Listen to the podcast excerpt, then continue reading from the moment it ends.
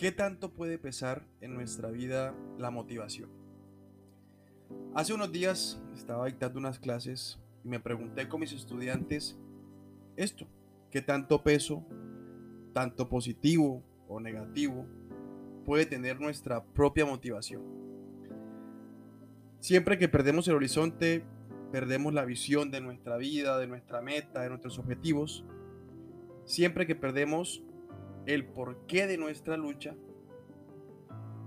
se convierte en una lucha incoherente, en una lucha eterna, en una lucha que peor aún estamos destinados a perderla.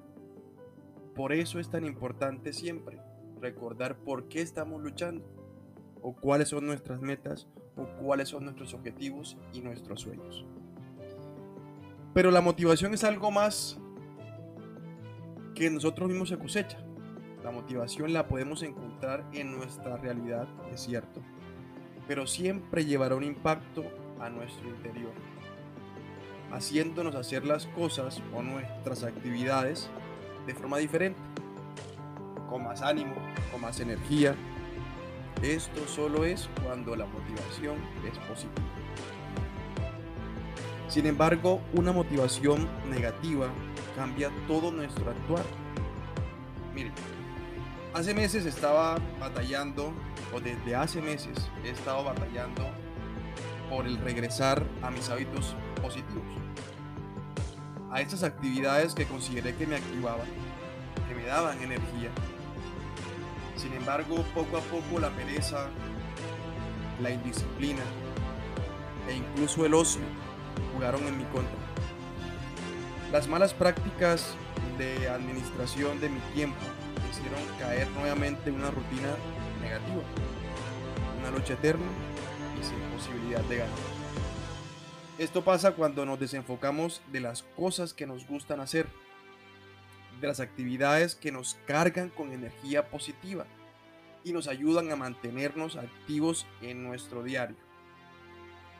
Hace poco, les cuento, volví a correr una de las actividades que me gustan y me apasionan, corrí la media maratón, aproximadamente 11 kilómetros.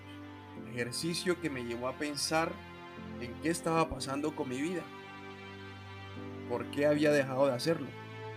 Todo esto y mucho más pasó por mi mente, haciéndome reflexionar y levantándome de ese gran vacío a donde me había llegado a sentar gracias a la desmotivación que corría por mis venas y hoy lucho nuevamente en retomar mi mejor versión, mi mejor actitud, mi mejor energía. Y desde ese entonces, hoy es mi podcast de regreso. Con un solo mensaje, no se rindan. Sé que las adversidades nos hacen caer en bajo los pies de la motivación negativa. Cuando esto pase siempre busquen eso que tanto les apasiona. Busquen de una motivación positiva sin importar qué esté pasando a su alrededor. En últimas, la concentración siempre debe estar en su interior y de ahí empieza a irradiar nuestra actitud positiva en todos sentidos y a todos lados. Acompáñenme a este nuevo capítulo de mi vida titulado El regreso de una mente positiva.